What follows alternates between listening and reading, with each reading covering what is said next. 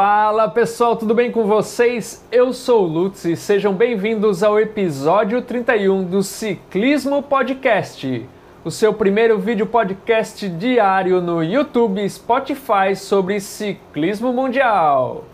Já se inscreve no canal, aciona o sininho, deixa seu joinha e vamos às notícias.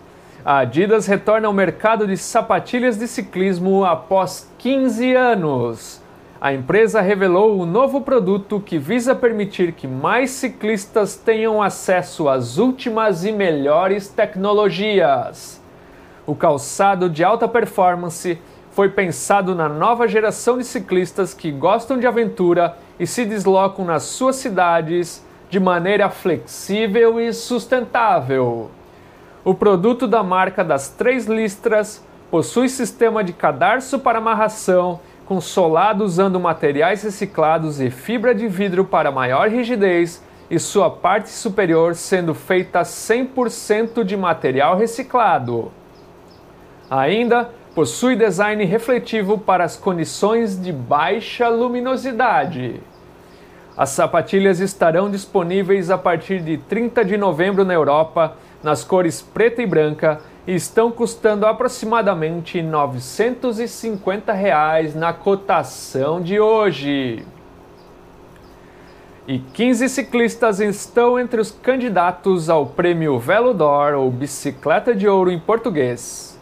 O ciclista do ano é escolhido por votação pelos mais renomados jornalistas internacionais e a indicação é considerada o prêmio de maior prestígio do ciclismo mundial.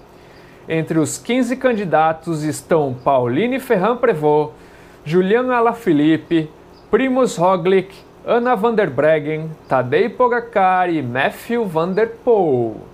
O vencedor será anunciado no início de dezembro. Fique ligado no Ciclismo Podcast para o resultado final.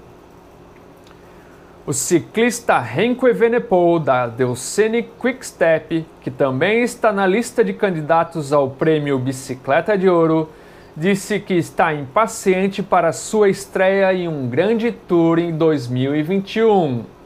O belga está treinando forte e mira o seu retorno às competições o mais breve possível.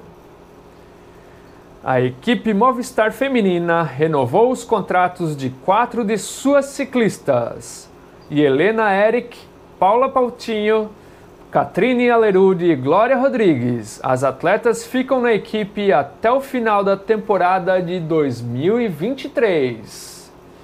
Quem também assinou com a equipe Movistar, mas agora no masculino, foi o colombiano Miguel Angel Lopes o ciclista passou as últimas seis temporadas com a equipe Astana e agora chega a equipe espanhola Movistar para a temporada 2021. E falando em atleta colombiano, a Volta à Colômbia terminou este final de semana.